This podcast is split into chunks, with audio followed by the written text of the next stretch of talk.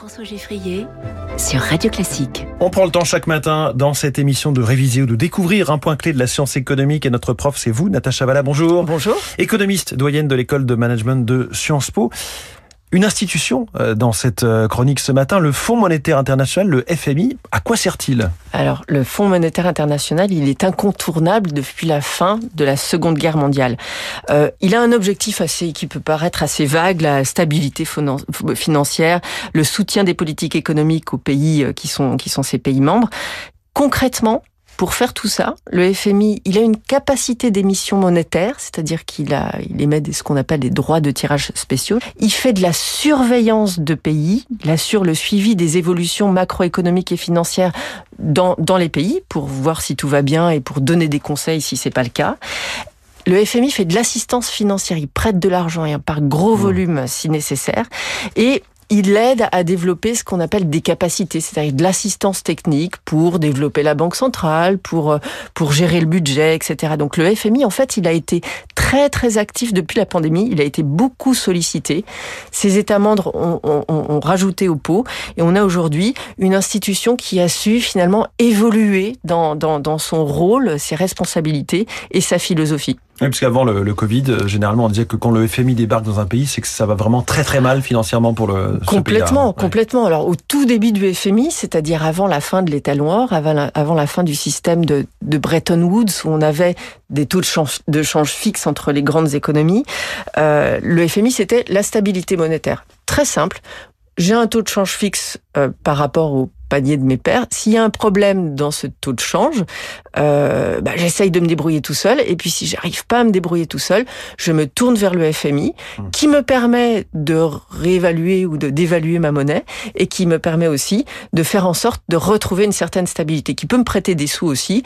Mais alors, il y a une conditionnalité très compliqué, je peux plus faire ce que je veux, je dois faire des réformes structurelles, je dois maîtriser mes finances publiques et c'est ce à quoi vous faites mmh. référence. On Alors, pense à l'Argentine, à la Grèce par exemple. Bien sûr. Alors on a quitté bien sûr le système de Bretton Woods, donc ça n'a plus été depuis les années 70, hein, 71 euh, jusqu'en 76 où on est passé vraiment les accords de la Jamaïque à un système de change flexible. Après le FMI c'était des problèmes d'assistance financière pour les pays qui avaient des problèmes de déséquilibre extérieur, de balance des paiements, en gros, de balance commerciale et de flux de capitaux.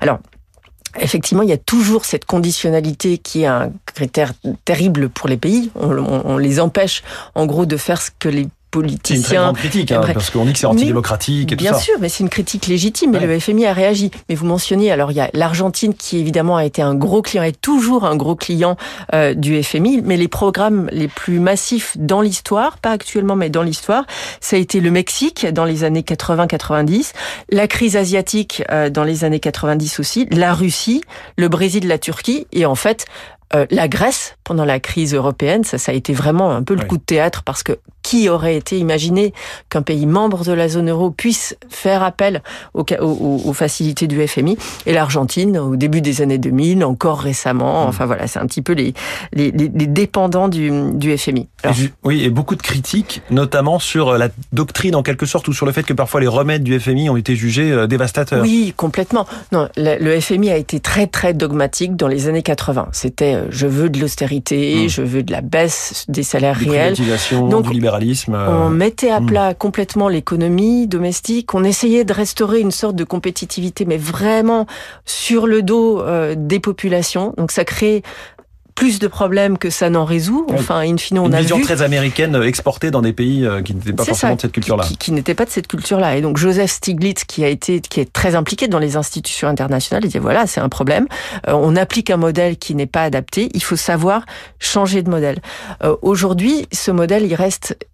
Alors, il y a certains pays qui sont, qui sont très dépendants du FMI. Aujourd'hui, on les connaît pas tellement, mais le Pakistan, l'Égypte et l'Argentine, ils mobilisent plus de la moitié mmh. des ressources mobilisées par le FMI et ils le font, c'est à répétition, ça ne résout rien. Alors, le FMI a changé à sa, à sa décharge. On a quand même une institution qui est plus euh, portée vers des dimensions un peu de, de, de, développement et des dimensions sociales. Et puis le FMI est un peu en difficulté parce que c'est plus du tout le, la, la seule institution autour de la table, notamment la Chine, qui est membre du FMI elle-même, qui est prêteur bilatéral vis-à-vis des Hmm. pays qui sont les clients du FMI. Donc il y a un peu ce double rôle. La Chine, c'est un, un financier très important pour le Hmm. monde émergent. Donc on a des situations de blocage persistants sur certains, certains pays émergents et la Chine n'est pas coopérative. Donc le FMI se retrouve dans, dans une position un petit peu difficile. Et je pense qu'il y a un enjeu au- aujourd'hui aussi de représentation des pays émergents autour de la table du FMI et de la Banque mondiale, mais des institutions internationales dont l'ordre monétaire international et financier doit être euh, repensé. Le Fonds monétaire international qui est toujours au cœur de l'actualité euh, très régulièrement et ce matin dans les classiques de l'économie. Merci beaucoup Natacha.